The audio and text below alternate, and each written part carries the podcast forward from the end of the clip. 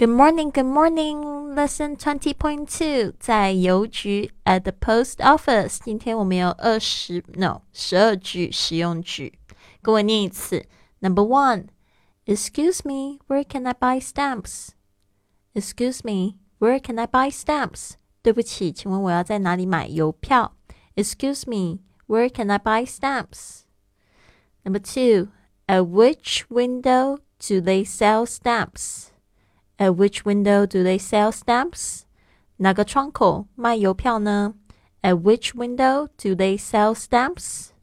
Number three, third on the right is the counter. Third on the right is the counter. 右边的第三个窗口就是 Third on the right is the counter. Number four, what kind of stamp do you need? What kind of stamp do you need? 你需要什么样的邮票 ？what kind of stamp do you need? Number five, please give me nine five Please give me nine five cent stamps. Please give me nine five cent stamps. 请给我九张五分的邮票。Please give me nine five cent stamps. Number six, here's three dollars and fifty cents in stamps. Here's three dollars and fifty cents in stamps. 这些邮票总共是三元五十美分。Here's three dollars and fifty cents in stamps. Number seven, I'd like to have some commemorative stamps.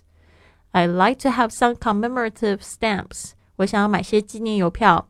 I'd like to have some commemorative stamps. Number eight, do you sell envelopes here? 你卖信封吗？Do you sell envelopes here? Number nine, I like to buy some postcards. I like to buy some postcards. 我想要买几张明信片。I like to buy some postcards. Number ten, how many postcards do you want? How many postcards do you want? 你需要几张明信片？How many postcards do you want? Number eleven, where's the parcel post counter, please? Where's the parcel post counter, please? 寄包裹的邮柜台在哪里？Where's the parcel post counter, please? Number 12. I'd like to mail this package to Shanghai. I'd like to mail this package to Shanghai. 我想要寄这个包裹到上海。I'd like to mail this package to Shanghai. 好的。